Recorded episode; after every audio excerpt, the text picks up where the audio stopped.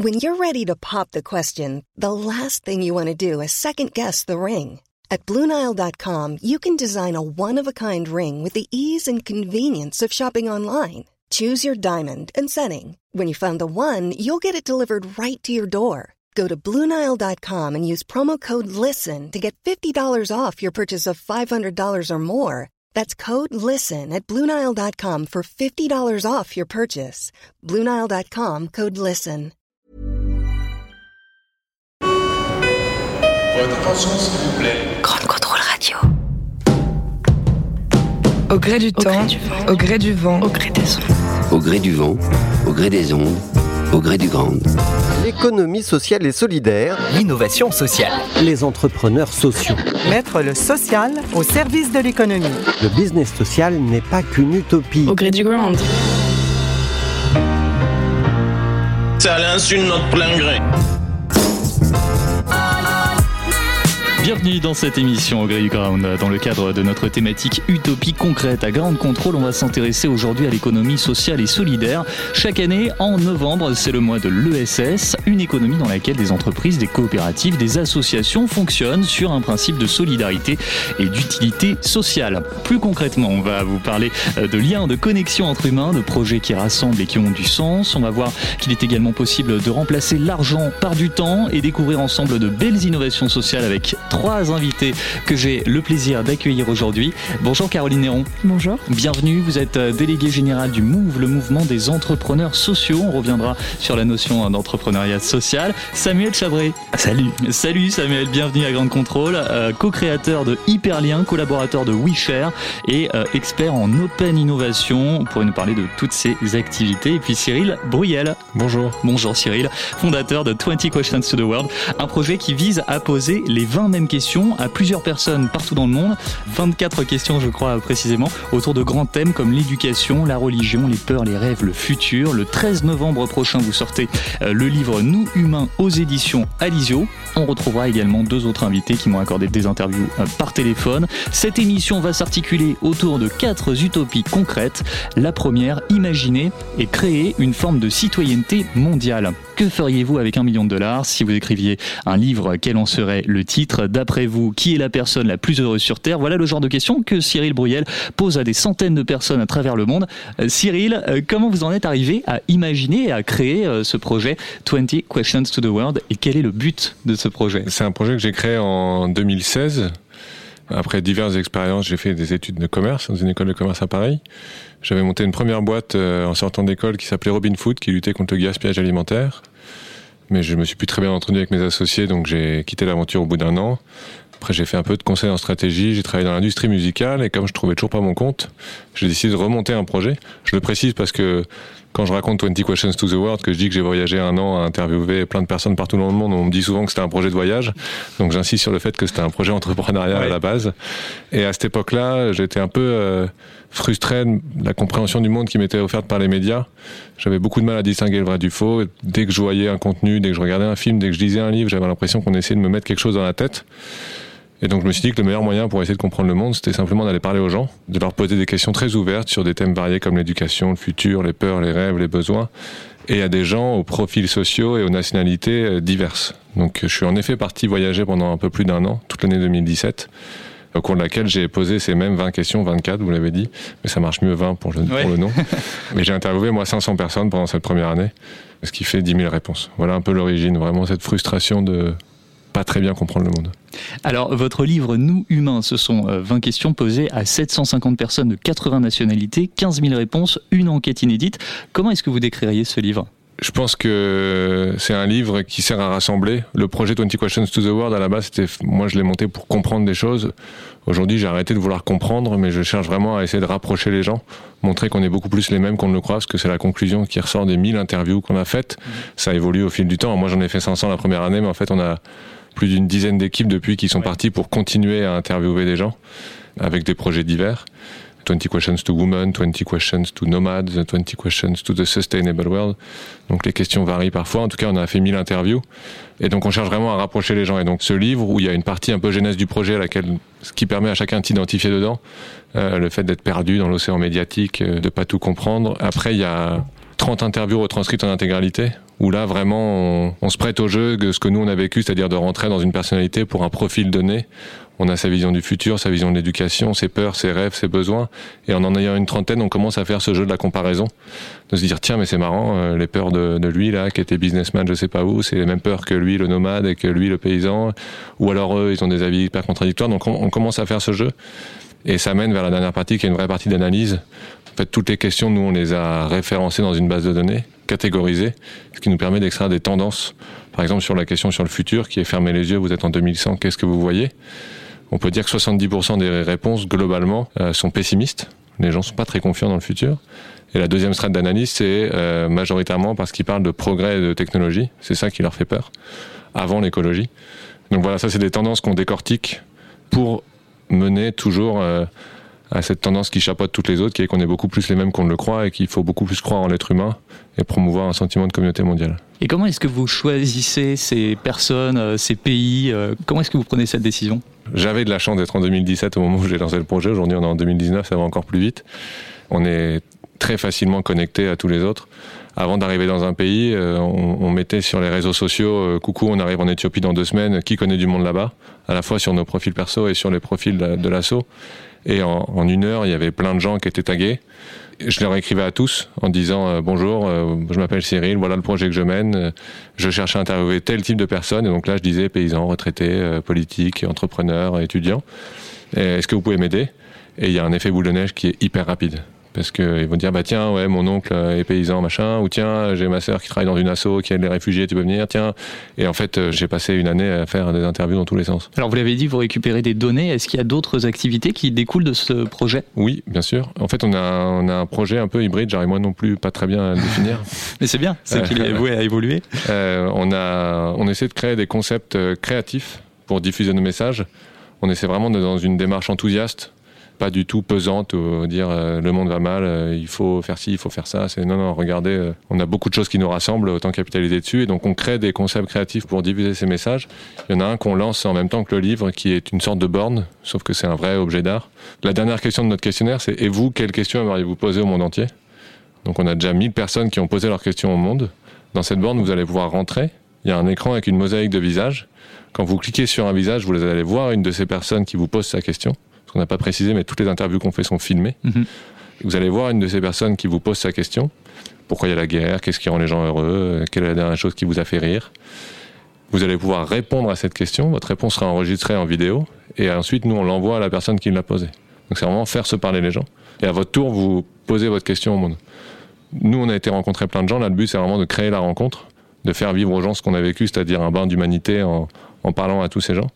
Et le message est très simple, c'est que la communication est le premier pas vers la compréhension. Alors vous pouvez bien sûr voir euh, ces vidéos, on vous invite à regarder ces vidéos sur la chaîne YouTube de 20 Questions to the World. Le livre sortira le 13 novembre prochain, Nous humains, aux éditions euh, Alizio. Qu'est-ce que vous tirez de cette expérience aujourd'hui?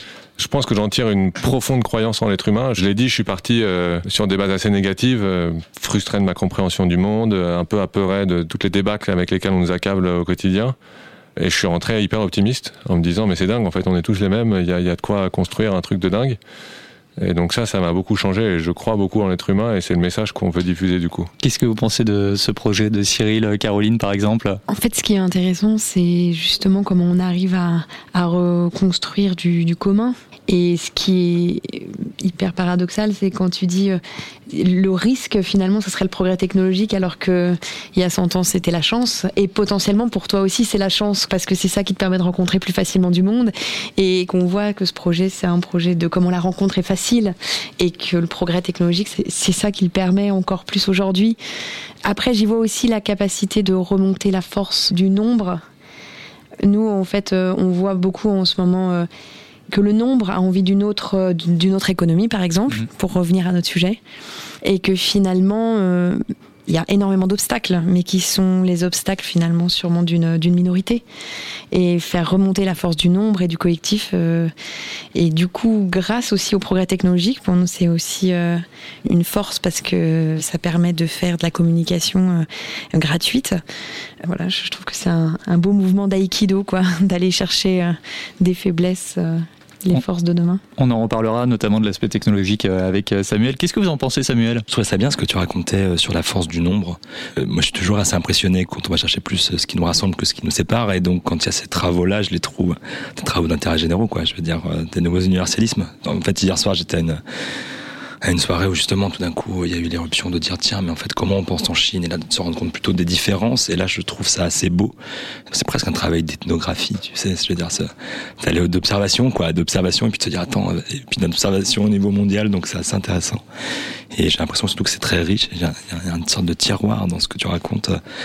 Je connaissais de noms mais je connaissais pas du coup dans le détail. C'est déjà bien de connaître de noms ouais ouais bah voilà dans, dans des milieux pas très très éloignés je pense. Et donc du coup j'en ai déjà entendu parler. Et du coup je me disais ah tiens c'est marrant euh, dans ce que tu racontes, il y a vraiment des, questions, enfin, on a envie de les découvrir et de se dire, tiens, qu'est-ce que les gens ont répondu, qu'est-ce que les gens ont répondu ailleurs? En fait, c'est pareil, c'est la chance de pouvoir euh, s'enrichir sans avoir besoin de voyager. Enfin, je veux dire, c'est beau, quoi, d'offrir ça à des gens, je trouve. C'est une façon euh, d'aller vers un monde plus solidaire. Sur cette question de la solidarité, je vous propose d'écouter Eric Dacheux, fondateur du laboratoire communication et société à l'université Clermont-Auvergne, responsable de l'axe communication, innovation et ESS pour moi, si on veut aller vers un monde plus solidaire, il y a deux axes importants. Le premier, c'est réfléchir euh, sur le temps, comme font les accorderies euh, et les banques euh, du temps. Ça ne doit pas être le marché qui doit définir le temps. Hein. Vous savez que bah, le, temps, c'est de l'argent, ce que disait déjà Brodel, que la dynamique du capitalisme, c'est aussi une dynamique du temps, où tout s'accélère toujours plus vite. Aujourd'hui, on est sur des ordinateurs qui fonctionnent au millionième de secondes pour pouvoir faire euh, du trading à haute fréquence.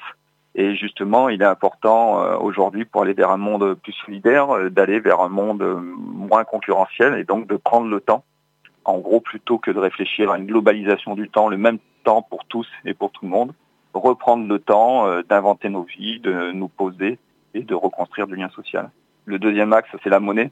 La monnaie est un bien public qui est aujourd'hui géré par des organisations privées. C'est les banques qui créent la monnaie principalement. Et il s'agit euh, d'en refaire euh, un bien commun, euh, comme le font les monnaies sociales à Clermont-Ferrand, par exemple, l'ADOU. Et il me semble, moi, qu'on sortira pas de, société, qu'on n'ira pas vers une société plus solidaire tant qu'on n'aura pas une démocratisation de l'argent. Une société ne sera véritablement démocratique que quand l'argent sera démocratisé et donc pourra être géré par les citoyens. Une utopie concrète, puisqu'elle existe déjà euh, dans les monnaies sociales ou à travers les systèmes d'échange locaux. Alors on a l'habitude de dire que le temps c'est de l'argent et si on supprimait l'argent, est-ce que le temps pourrait devenir une monnaie d'échange? C'est notre deuxième utopie concrète, c'est le principe des accorderies et des banques de temps comme le citait Eric à l'instant. Alors qu'est-ce qu'une accorderie concrètement? Comment ça fonctionne? Je vous propose d'écouter la définition de Pascal Caron, présidente du réseau des accorderies implantées en France à l'initiative de la Fondation Massif et du Secours catholique et inspirée du modèle des banques de temps et des accorderies québécoises. Alors une banque de temps en fait c'est comme un système d'échange de services avec une monnaie qui n'est pas l'euro mais le temps, c'est-à-dire qu'on reçoit un chèque temps pour un service rendu à une personne. C'est né au Québec d'une volonté d'organisation qui œuvre dans le secteur de la solidarité, de l'entraide, du partage.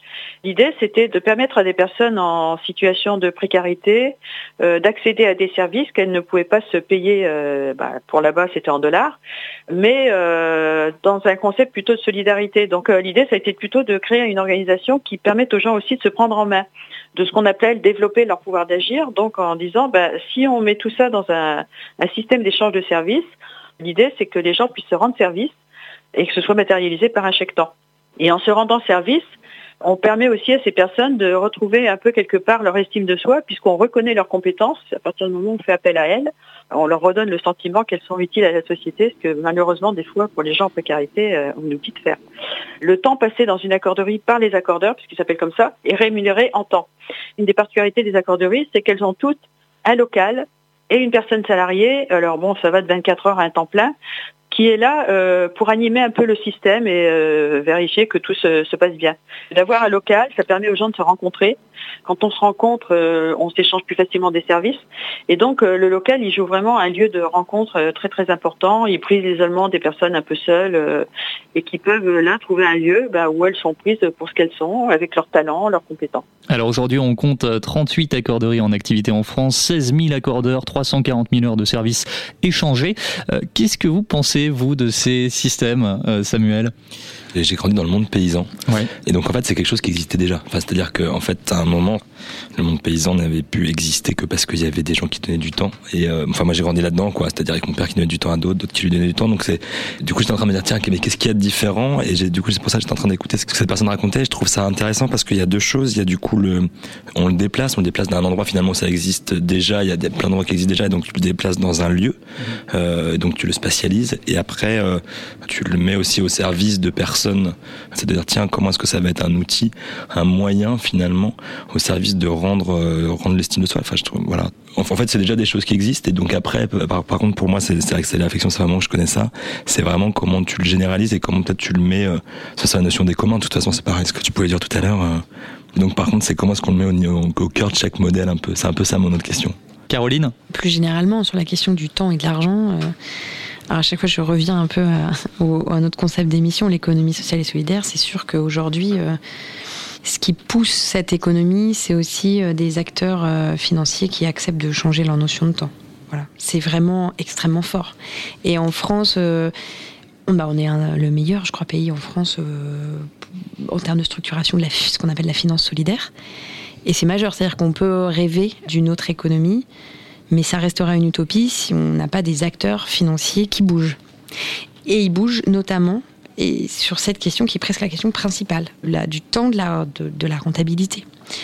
Et donc, s'il n'y a pas euh, des acteurs, euh, un milieu financier qui bouge, euh, ça ne bougera pas. Nous, c'est, nous, on travaille énormément là-dessus parce que aujourd'hui, faire du plaidoyer politique, ça sert, mais faire Mhm. du plaidoyer économique, si, enfin, quand on parle d'économie sociale et solidaire, notamment avec les acteurs financiers, c'est majeur. Et je trouve qu'il y a des bonnes nouvelles parce qu'il y a des, il y a quand même pas mal d'acteurs financiers qui sont en train de prendre en compte cette question de manière bien différente qu'avant. La question, c'est comment ils la prennent en compte.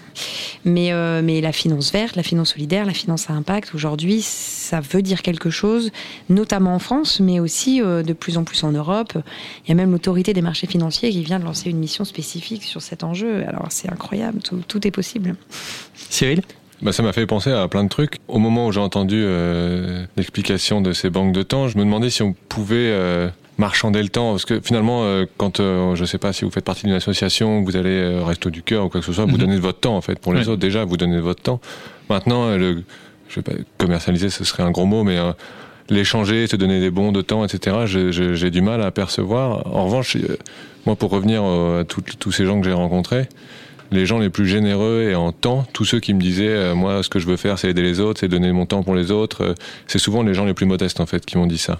Parce que eux savent la valeur justement du temps, de, de consacrer son temps aux autres. Et je pense que les gens les plus aisés, eux en revanche, le don il est plutôt financier parce que justement ils n'ont pas de Mhm. temps à accorder Mhm. aux autres.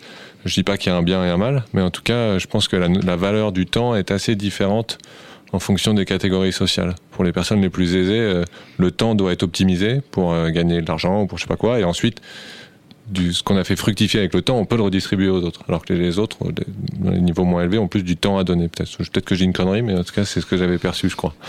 Euh, Samuel, vous parliez de généraliser euh, cette idée. Effectivement, c'est un modèle conçu pour répondre à une problématique locale, mais qui pourrait se développer, pourquoi pas, dans toutes les villes de France. Aujourd'hui, le frein au développement de ce système, ce sont les financements. Le problème de nos accorderies, c'est que nous-mêmes, nous sommes un peu dans une précarité financière puisque nos accorderies ont des budgets qui vont de 30 000 à 60 000 euros. Donc euh, c'est très très peu compte tenu du nombre de membres qu'elles ont, mais ça n'empêche qu'il faut les trouver.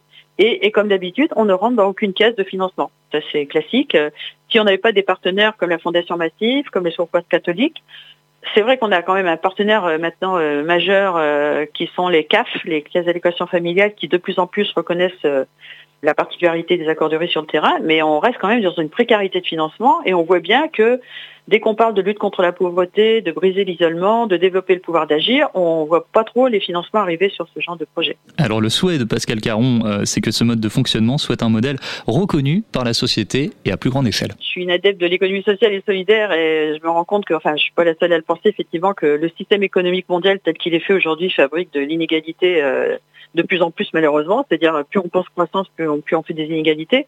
Ce qui me semble important, c'est qu'on puisse reconnaître effectivement euh, la contribution en tant que plein de monde donne à, notre société. Euh, il y a beaucoup de gens qui participent au tissu associatif qui est essentiel pour notre société. il y a plein de gens qui font plein de choses, qui rendent service euh, un peu dans l'anonymat. Euh, tous ces gens-là participent à la cohésion sociale. Et ça serait bien qu'on puisse un jour reconnaître qu'il n'y a pas juste le temps salarié rémunéré ou de quelque façon qu'il soit rémunéré. Il n'y a pas que ce temps-là qui devrait être pris en compte, mais des temps qui sont vraiment utiles à nos sociétés. Pour en savoir plus, rendez-vous sur accorderie.fr. Est-ce que vous souhaitez peut-être compléter, Cyril? Ça rejoignait, je pense, que vous disiez Je reviens à ce que je disais. Quand on donne son temps. Euh, mm -hmm. Moi, je le fais par plaisir, sans réfléchir, et j'ai pas envie derrière de me dire, bah, du coup, je vais, ouais, de comptabiliser ouais. ou va me donner quelque chose en échange. Je le fais sans trop réfléchir, quoi. Pour notre troisième utopie concrète, on va réfléchir à présent à des innovations sociales pour un monde plus solidaire. Déjà, où en sommes-nous actuellement d'un point de vue euh, lien social? Quelles sont les tendances de l'évolution du lien social? J'ai posé la question à Eric Dacheux. On est dans des sociétés de plus en plus euh, individualistes, ce qui ne veut pas forcément dire égoïstes, où, où chacun nous cherchons à nous épanouir et, nous poussons nos enfants à nous épanouir. Et donc, dans cette société, on, sera de plus en plus en désaccord puisque nous avons des expériences, des lectures, des rencontres différentes. Et en plus, nous sommes dans des sociétés pluriculturelles où nous nous croisons, nous vivons dans des lieux, nous travaillons dans d'autres, nous appartenons à des associations, nous tour du monde, nous travaillons dans d'autres pays. Ce qui fait que nous avons de moins en moins de valeurs communes et euh, nous sommes de plus en plus en désaccord. Et face à ces désaccords, ben, il y a deux solutions. Soit on, on construit des désaccords féconds et c'est la démocratie. Et au fond, euh, la démocratie, c'est quand on peut dire non, je ne suis pas d'accord avec vous, mais nous allons construire les moyens de vivre ensemble quand même. Et euh, à l'inverse, il y a les, réseaux sociaux numériques où les réseaux sociaux numériques ont créé des communautés de personnes qui sont d'accord entre elles. Et dès qu'on est en désaccord, euh, on est considéré comme un troll. Et donc là, il y a cette euh, réponse contradictoire sur le fait qu'on soit de plus en plus en, désaccord et on rejette l'autre. Et c'est un peu malheureusement euh, ce qui se passe dans les réseaux sociaux numériques. Est-ce que vous êtes d'accord, euh, Cyril, avec ce qu'a dit Eric je suis Non, je suis d'accord euh, sur le. En fait, sur les sujets sur lesquels on n'est pas d'accord, et nous, c'est ça qu'on essaie de ramener euh, au, au, cœur de tout ce qu'on fait, c'est que oui, il y aura toujours des sujets sur lesquels on n'est pas d'accord, mais les sujets sur lesquels on discute le plus aujourd'hui dans les médias ou ailleurs, c'est de la politique, c'est des, c'est des sujets qui forcément créent du désaccord, où il faut avoir une opinion, il faut se battre pour son opinion. Nous, on dit ça, c'est ok, peut-être que ça nous caractérise un petit peu, mais au-delà de ça, euh, on a tous besoin d'amour, on veut tous que nos enfants soient heureux, euh, on a tous un peu peur du futur. Et ça, je pense que c'est ce qui nous réunit beaucoup plus que euh, notre vision de la politique ou notre croyance religieuse ou autre chose. Sauf qu'aujourd'hui, on se focalise sur ces désaccords, justement, et on oublie cette base un peu humaine qui nous lie tous. Et pour revenir à ce qu'il disait, en effet, je pense que on est dans des sociétés qui sont de plus en plus individualistes, mais nos enjeux, pour la première fois, sont largement globalisés. C'est la première fois où on est tous connectés les uns aux autres, on est tous dépendants les uns des autres et qu'on en a conscience et qu'en plus on peut communiquer les uns avec les autres. Il suffit de prendre vos vêtements, regardez vos vêtements, où est-ce qu'ils ont été produits, comment ils ont été transportés, euh, quelle marque les distribue. Enfin, c'est une chaîne mondiale incroyable. Et dans ce contexte-là, si on crée pas un sentiment de communauté mondiale, un sentiment d'empathie humaine, de se dire qu'on est un peu tous dans le même bateau pour résoudre nos, grands enjeux mondiaux, ça va être compliqué. Donc ça, vraiment, je suis d'accord qu'il faut vraiment promouvoir de la solidarité et de la, et de la cohésion euh, globalisée, quoi. Alors pour en revenir à la technologie, paradoxalement, c'est vrai que la technologie peut nous rapprocher et nous diviser à la fois. Et si la technologie et le numérique pouvaient créer du lien social, répondre encore une fois à des problématiques locales, c'est déjà le cas. On va en parler avec vous, Samuel Chabré. Vous êtes donc co-créateur, je le rappelle, de Hyperlien, collaborateur de WeShare, expert en open innovation, c'est-à-dire l'innovation fondée sur le partage et la collaboration. Est-ce que vous pouvez nous présenter dans un premier temps WeShare? Ouais, je peux. Ce qui est bien, c'est que ça va rejoindre un peu Cyril, c'est-à-dire que ouais. c'est vraiment les moments où tu tentes de définir quelque chose, où tu dis, bon, en tout cas, il y a autant de définitions de WeShare qu'il y a de membres de WeShare. Ça, c'est déjà, une première définition. En gros, on, ça a été créé en 2013. On dit que c'est un collectif d'indépendants et d'interdépendants. Donc c'est marrant parce qu'il y a des tensions en fait, des tensions fécondes. C'est comme ça que ça s'est créé. C'est-à-dire entre, euh, à la base, c'était pour euh, observer et se rencontrer autour de l'économie collaborative quand c'était pas encore uniquement résumé à Airbnb ou à Blablacar, je caricature. Hein. euh, mais donc où il y avait les communs et donc où il y avait d'ailleurs des personnes qui étaient assez profondément justement en désaccord. C'était marrant d'écouter ça. Et donc il avait réussi à plus ou moins, on va dire, à construire de, de l'accord sur leur désaccord et donc de se dire tiens comment est-ce qu'on avance ensemble, comment est-ce qu'on observe? Et il y avait déjà euh, deux choses qui se faisaient. C'était euh, c'était une communauté internationale, donc c'était déjà se rencontrer, euh, créer du lien et puis à et puis créer des événements autour de ça. Et là aujourd'hui, euh, je pense qu'il y a pareil, il y a des cycles chez Wishare, des cycles de vie et de mort, c'est assez impressionnant à observer, c'est assez assez rapide. C'est un peu comme l'époque, quoi. C'est-à-dire il y a des gens qui arrivent, des gens qui partent, et c'est et c'est assez bien comme ça. Et aujourd'hui, on explore pas mal les marges, c'est-à-dire c'est une capacité à aller saisir des sujets et s'en saisir de plein de façons différentes avec avec des études, avec des événements, en interrogeant les gens, en les ramenant, en, créant du conseil par des organisations, pour des organisations. Donc voilà un peu pour WeShare ce que je pourrais dire. Vous êtes également euh, cofondateur de Hyperlien. Qu'est-ce que c'est? Comment ça fonctionne Hyperlien? C'est une web série mhm. euh, de 5 épisodes et c'est ce moment assez rare où la commande rencontre finalement une grande liberté de pouvoir créer derrière. Je pense que j'aime bien le dire parce que à la base c'est vraiment une rencontre entre Oriane Ledroit et puis euh, Sylvain Palais et moi. Donc autour des sujets qu'il y avait dans Mission Société Numérique, qui est la partie j'aime bien dire c'est la partie d'extrême gauche de l'État, ce qui est très fou. mais euh, disons qu'ils sont ils sont contenus dans l'agence du numérique et il y a à la fois la French Tech et il y a à la fois le numérique inclusif, euh, social à visage humain. Donc parfois ça s'oppose un petit peu, c'est pour ça que je dis ça. Et donc en fait de cette rencontre, il y a eu tiens en fait on, parle de choses et je rejoins Cyril là-dessus, c'est-à-dire à un moment il faut donner des visages, il faut donner des noms, il faut raconter des histoires parce que en fait ils se retrouvent à, à raconter des histoires mais ils disaient on sait même pas si les gens existent, tu sais c'est ce moment un peu absurde et t'en as besoin en même temps pour pour expliquer ce que tu racontes. Et donc c'est un peu de ça. Et après, on avait vraiment cette quête, cette recherche de dire, euh, tiens, quand on parle de, de technologie, vraiment tout de suite, je pense que ça, ça serait marrant justement de voir quel est l'imaginaire des gens. En général, on parle beaucoup, en tout cas dans les médias, de, entre l'intelligence artificielle, les startups, euh, l'économie mondialisée. Enfin, c'est vraiment tout de suite, c'est ça quoi qui se crée. Et nous, on se dit, tiens, il y a peut-être autre chose. Et on va aller euh, prendre à rebours, c'est-à-dire, euh, on va aller plutôt dans des, notre premier endroit, c'est quand même la Creuse, quoi. La Creuse, on commence avec la personne qui nous accueille. C'est pas un mythe, quoi. Il nous dit vraiment, ouais, plus les départements d'Europe, c'est même pas de France, d'Europe. Et il y a vraiment dix fois plus de vaches que d'habitants. Et pourtant, c'était un des premiers endroits où on a été, et c'est un des endroits extraordinaires. Et là, ça rejoint peut-être la corderie, d'ailleurs. C'est marrant, la question du temps, la question de recréer du lien social. Euh, c'est ce qui s'appelle un tiers-lieu, la quincaillerie numérique. Comme ici, à Grande Contrôle. Exactement, exactement. Et donc, le grand principe du tiers-lieu, c'est de se dire, tiens, comment est-ce qu'on crée un, un lieu où la présence du tiers recrée du collectif? Et ça, c'est hyper intéressant parce qu'on est quand même dans une époque où les corps intermédiaires sont quand même on peut dire, se, fait, se sont fait laminer. Je pense qu'à un moment, il faut appeler un chat un chat. Et donc euh, là, tout d'un coup, on est sur les territoires, dans des endroits d'acupuncture où il y a des gens qui se rassemblent et, et, qui recréent du collectif et qui recréent justement de l'encapacitation, c'est-à-dire même juste de la connaissance de soi, via le tiers, via l'autre. C'est des espaces d'apprentissage, quoi. Et multi-usage. C'est un peu ce que vous faites ici, effectivement. Mmh. C'est-à-dire, euh, à la fois, euh, bah oui, bien sûr, tu peux boire une bière, mais en fait, tu peux aussi assister à une conférence. Tu vas pouvoir, il y a des choses qui sont créées pour créer des conversations. Euh, voilà, c'est des, c'est des, Fab Labs, euh. ouais, il y a eu plein d'exemples comme ça, toute une litanie de, de lieux qui incarnent le numérique autrement. Le principe donc de cette web série, c'est qu'à chaque fois vous avez un exemple différent d'innovation sociale, c'est ça? Ouais, alors je, je, sais, je serais pas très à l'aise avec le mot d'innovation sociale. On va dire que nous, le plus petit dénominateur commun qu'on avait, c'était il y avait un usage du numérique, mm-hmm. et après il y a des choses qui peuvent être qualifiées d'innovation sociale, il y a des choses qui ne rentrent pas forcément là-dedans. Euh, et en même temps, parfois, je, je, en tout cas dans les, et je vais être curieux de, de t'écouter Caroline parce que dans, parfois je trouve que le, euh, quand on n'est pas précis sur les termes, on met, c'est vraiment des termes fourre-tout. Et dans l'innovation sociale, moi qui en viens, Dieu sait que parfois c'est sacrément fourre-tout.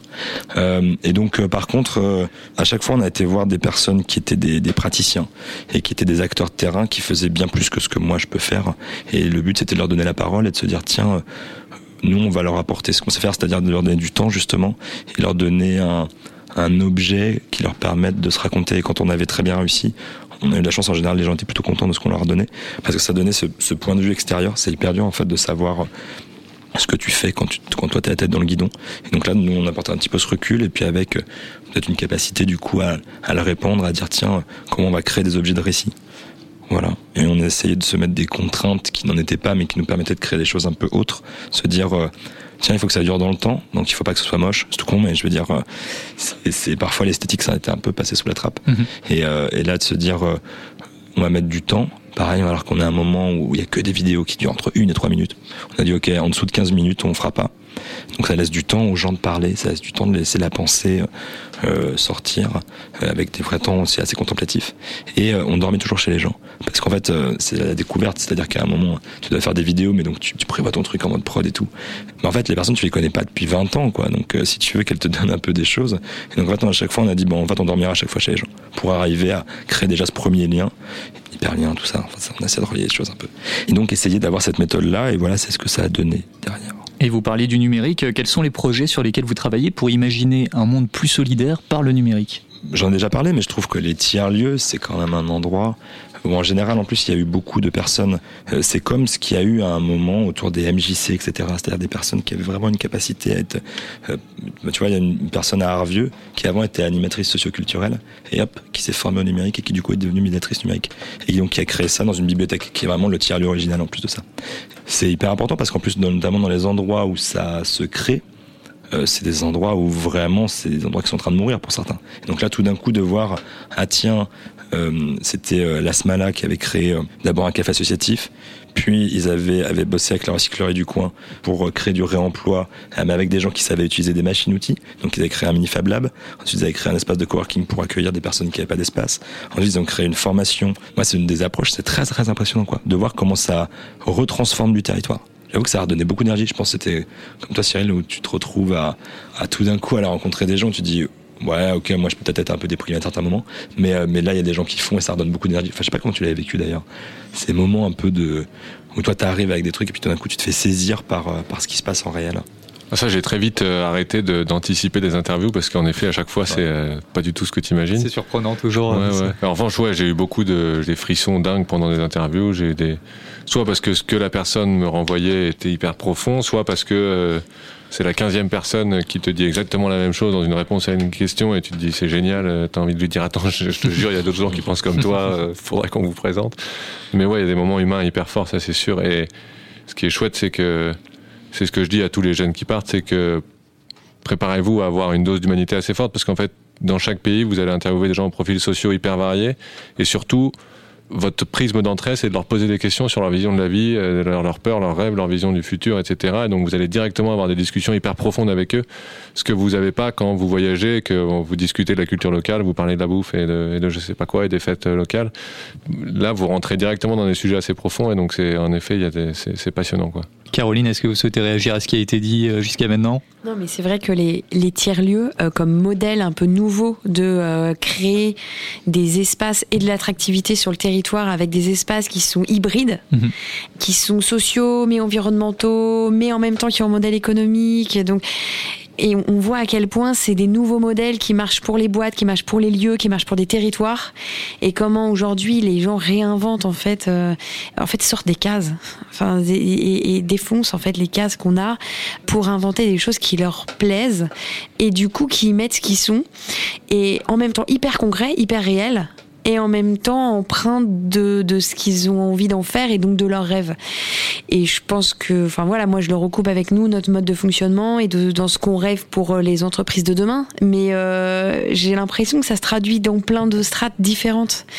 Et, et après, effectivement, il y a quand même une question qui est hyper forte euh, au- aujourd'hui des territoires qui, qui meurent en France, de territoires qui sont à la marge, qui peuvent être urbains ou ruraux d'ailleurs qui sont complètement délaissés et qui ont été faussement accompagnés en plus par, des, par la politique publique. Enfin, et donc il, il- il a fallu recréer en fait sur un, sur un champ de ruines publiques, quoi, parce que personne n'a réussi à trouver la solution de manière politique.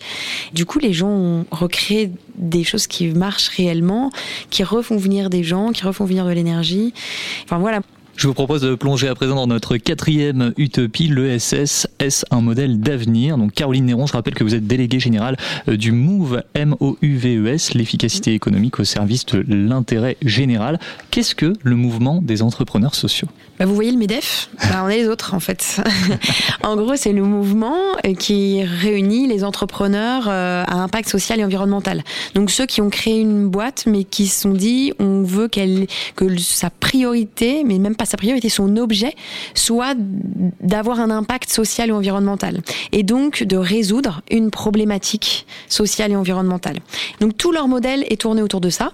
Et puis après, comme c'est des entrepreneurs qui cherchent la cohérence, euh, leur manière de fonctionner aussi est à impact social et environnemental. C'est-à-dire que dans leur fonctionnement, ils partagent, donc partagent leur richesse, partagent leur pouvoir avec leurs parties prenantes. Donc parties prenantes, c'est un peu technique, mais en gros, c'est leurs salariés, en gros, c'est leurs bénéficiaires ou, ou leurs clients. Donc c'est tout simplement des gens qui sont, pour être concret, hein, qui ont positionné dans leur statut dès le début des échelles de rémunération, des manières de partager les bénéfices, des manières de partager la décision et donc qui invente une autre manière de, de faire entreprise au, au jour le jour. Peut-être qu'on peut clarifier la différence entre entrepreneuriat social et économie sociale et solidaire. Oui.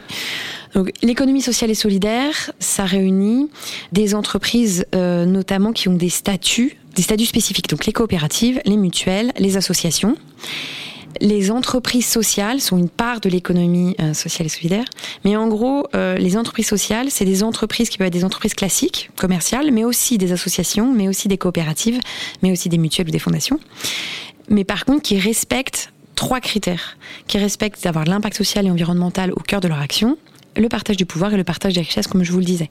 Donc nous, on n'est pas, on n'a pas de, de définition statutaire. C'est n'importe quelle entreprise, mais par contre, elle doit respecter ces trois fondamentaux.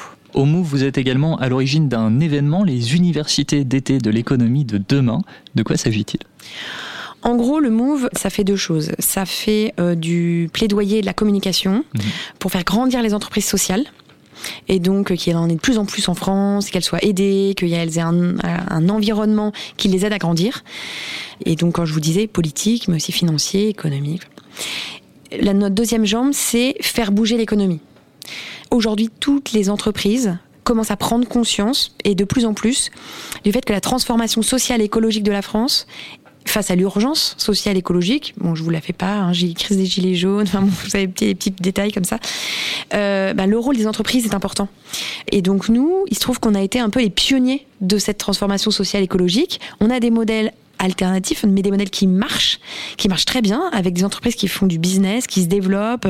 Vous connaissez euh, Veja, vous connaissez Phoenix, vous connaissez, enfin, des entreprises qui sont en croissance. Vous connaissez qui le patron, et donc elles ont à apprendre aussi aux autres entreprises comment se transformer. Et donc, on a réuni, euh, juste après les universités d'été du MEDEF, euh, l'ensemble des entrepreneurs qui ont envie d'agir pour la transition sociale écologique, qui ont envie elles-mêmes de se transformer et du coup, qui ont envie d'apprendre auprès des pionniers pour pouvoir opérer cette transformation. Alors, pour plus d'infos, rendez-vous sur move.org. Je suis allé demander aux grands contrôleurs ce qu'ils pensaient de l'économie sociale et solidaire et si, d'après eux, c'était un modèle durable. Voici leur réponse. Moi, je pense que c'est un sujet auquel il faut se pencher sérieusement. Parce que c'est social et solidaire Moi je suis très social mais pas beaucoup solidaire. Tu veux pas être solidaire dans la barbe avec moi parce que t'en ah ouais plus Ça c'est la société de nos jours. Voilà, faut collaborer avec les uns et les autres. Bien évidemment c'est super positif et ça favorise l'accès et l'intégration de tous dans la société. Il faut généraliser ça d'urgence ouais et à tous les niveaux pour tout le monde, tous ceux qui en ont besoin et peu importe les catégories et au diable les catégories en fait surtout. Tous mes principes sont sociaux et, euh,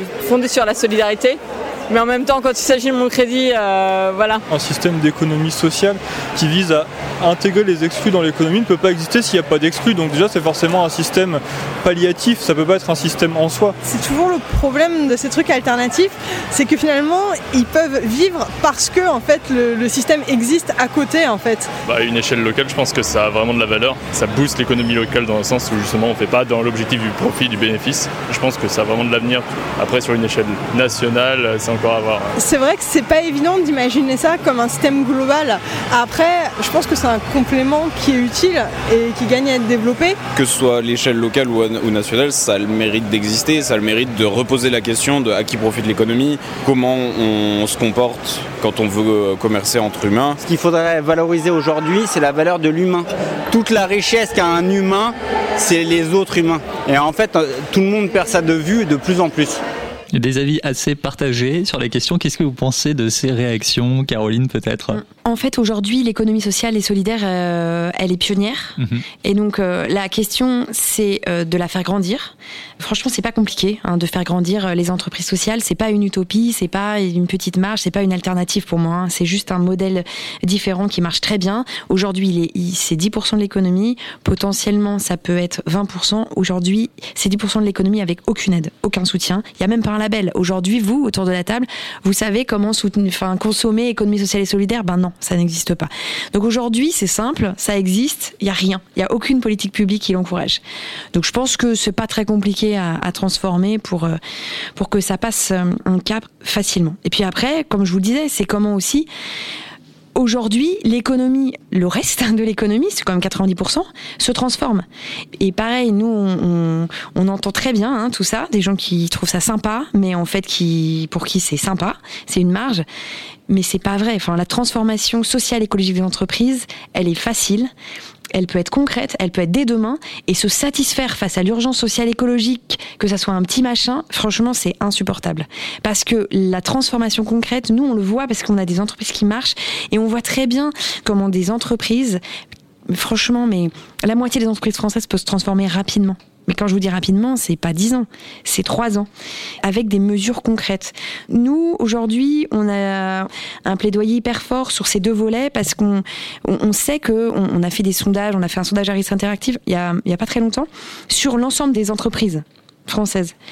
Il y a 88% des entrepreneurs français qui comprennent leur rôle dans la transition sociale écologique, qui pensent que c'est leur rôle d'accélérer la transition sociale écologique et qui sont prêts à y mettre une partie de leur budget, sauf qu'ils savent pas comment faire et ils savent pas d'où ça sort. Donc, pour moi, euh, l'économie sociale et solidaire, c'est les pionniers.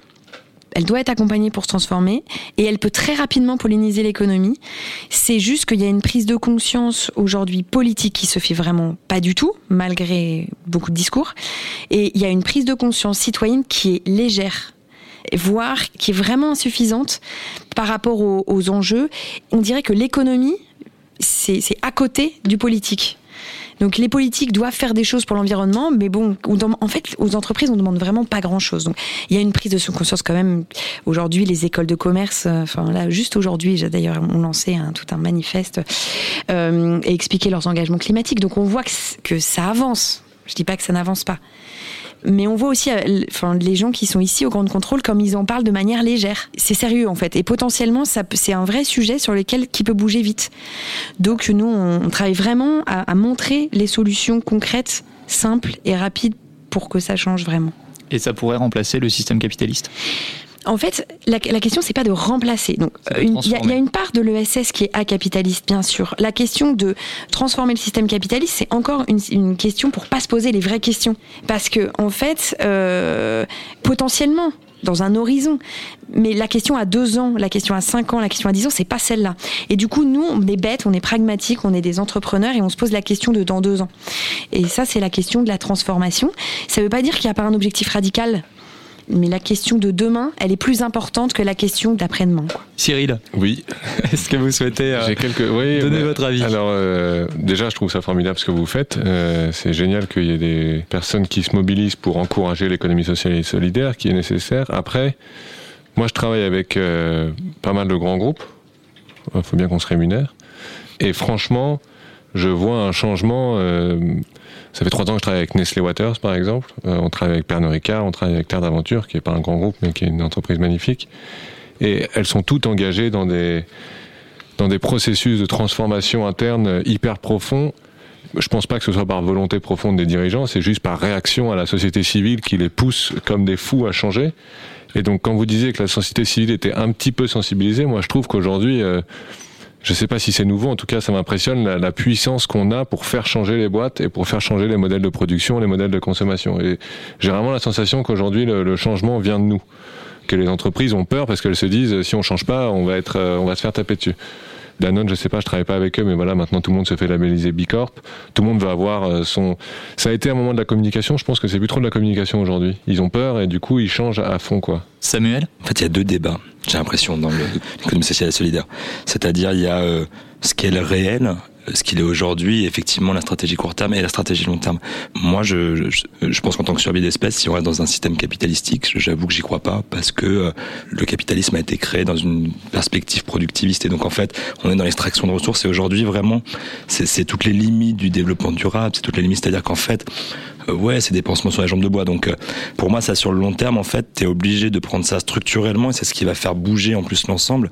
Ça va être de dire, mais il va bien falloir en fait qu'on invente un autre modèle qui ne rentre pas du tout dans cette façon même de concevoir le monde. Ça, pour moi, c'est un premier point. Et après, euh, j'ai un truc très pragmatique, comme Caroline, c'est-à-dire de dire ah, comment on fait avec l'existant, euh, parce que ça, c'est bien beau, mais euh, et donc du coup, c'est de dire bah, en fait que ça devrait être la norme et pas l'exception en fait. Voilà que ça devrait même pas se négocier en fait et qu'on a une urgence là-dessus. Et d'ailleurs je, je, suis assez intimement persuadé que de plus en plus euh, il va y avoir les lois sur les écocides qui vont arriver. Ça c'est une certitude. Donc en fait qu'effectivement moi je te rejoins sur, sur, le, sur la société civile qui pour moi est en avance en fait comparativement et à nos décideurs et aux, et aux personnes qui sont mais normal c'est un jeu de pouvoir quoi. T'as pas grand chose à perdre quand t'es DG Danone. Enfin c'est quand même ça le réel. Et du coup t'es dans des luttes quoi. T'es dans et là on pour moi est en train de retrouver en ce moment quand même des effectivement, il y a les gilets jaunes. On est en train de retrouver très très très fort ce que c'est que la lutte politique. Et de se dire ah ouais, en fait, tiens, les trucs qu'on a obtenus et sur lesquels moi j'ai grandi dans un endroit, euh, c'était assez privilégié finalement comparativement à d'autres époques sur, sur certains critères. Et de se dire tiens on est en train de redécouvrir ça. Et donc en fait que le move en fait c'est pour moi, c'est une de ces forces de lobby, quoi. C'est-à-dire, c'est tout d'un coup euh, euh, remettre en fait du politique à un endroit où, euh, en plus, les entreprises ont réussi à nous faire croire pendant un moment. Non, mais attendez, nous, on fait pas partie du monde. On est en dehors de la société. Et là, tout d'un coup, tu leur dis, non, en fait, vous faites vraiment partie. Donc, en fait, il va bien falloir jouer les règles du jeu qui s'imposent à tout le monde, quoi. C'est un peu ça qui se passe.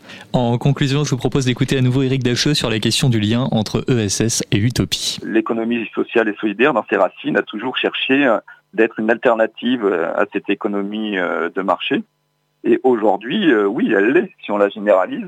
En tout cas, c'est en ça que c'est intéressant. C'est euh, une utopie euh, qui dit un autre monde est possible et nous le faisons. Nous pouvons vivre sans monnaie, ça s'appelle des hôtes de gratuité. Nous pouvons avoir un autre rapport et construire des jardins dans les villes, c'est des incroyables comestibles. Euh, et c'est cette idée-là qu'un autre monde est possible parce qu'il est déjà en germe, il suffit de, le faire pousser et d'arroser la graine. Le lien entre ESS et Utopie a toujours été euh, très fort, et notamment si on revient à quelqu'un comme euh, Proudhon, qui a à la fois pensé l'utopie d'un monde socialiste mais, non marxiste, mais qui en même temps expérimenté une autre forme de, de crédit et qui a inventé la mutualité. Et je pense que l'économie sociale et solidaire, ça a toujours été cette double face d'une même monnaie une utopie, c'est-à-dire comme projet politique, une critique du monde existant en essayant d'inventer un monde meilleur. Et cette critique se nourrit des expériences. Au fond, et c'est ce qui nous intéresse à nous chercheurs, c'est une recherche-action. Et c'est ce que disait euh, déjà euh, Dewey. Nous sommes dans une démocratie quand les gens peuvent eux-mêmes résoudre leurs problèmes. Et on sera dans une véritable démocratie solidaire quand l'ensemble des populations pourront résoudre les problèmes qui leur sont soumis, et d'abord et avant tout les problèmes économiques. Pour en savoir plus sur le travail et les recherches d'Éric Dacheux, je vous invite à découvrir son livre Principe d'économie solidaire, coécrit avec Daniel Goujon aux éditions Ellipse. Les deux auteurs collaborent actuellement sur un autre euh, livre, Défaire le capitalisme, refaire les démocraties, les enjeux du délibéralisme chez RS, sorti prévu en mars 2020. Est-ce que pour terminer, vous souhaitez euh, compléter ce résumé d'Éric ou euh, réagir? Caroline, Cyril la vraie clé de succès de cette utopie pour qu'elle devienne vraiment concrète, c'est la jeune génération en fait. Et ce qui fait bouger aujourd'hui, c'est la jeune génération, quelles sont ses attentes et comment elle a envie de devenir demain consommatrice, salariée. Et, aujourd'hui, elle fait réellement bouger les lignes. Et donc voilà, on espère que les entreprises vont le prendre en compte, mais on a l'impression qu'elles vont pas avoir le choix. Et donc on va, euh, on va les aider. Mais alors je, je rebondis, mais ça arrivé de faire des conférences euh, chez Nestlé Water encore chez Nestlé où où à la fin, justement, il y a plein de gens dans l'auditoire qui me disaient mais comment on fait nous pour changer les choses, comme s'ils étaient frustrés de travailler pour Nestlé? Et je leur dis mais non, au contraire, vous êtes au meilleur endroit. Vous êtes au meilleur endroit pour changer les choses. Vous êtes au milieu d'une industrie gigantesque. Euh, vous avez des forces vives. Alors vous aurez peut-être quelques blocages au début au-dessus de vous, mais vous inquiétez pas, persistez, ça va péter petit à petit. Et les gens aujourd'hui vont justement aussi dans des grandes entreprises pour faire changer les choses. Donc c'est super. On va rester optimiste en tout cas. Merci à tous les trois pour votre présence, pour votre participation à cette émission sur Radio Grande Contrôle. Cyril Bruyel, Samuel Chabré, Caroline Néron. Merci également à Pascal Caron, Eric Dacheux pour leur participation par téléphone pour en savoir plus sur nos invités, sur leurs projets, leurs livres, leurs activités. Tous les liens utiles sont en description euh, de ce podcast. Merci à Anthony Aran qui a réalisé cette émission Ground podcast disponible sur les plateformes de streaming audio et sur groundcontrolparis.com. Merci.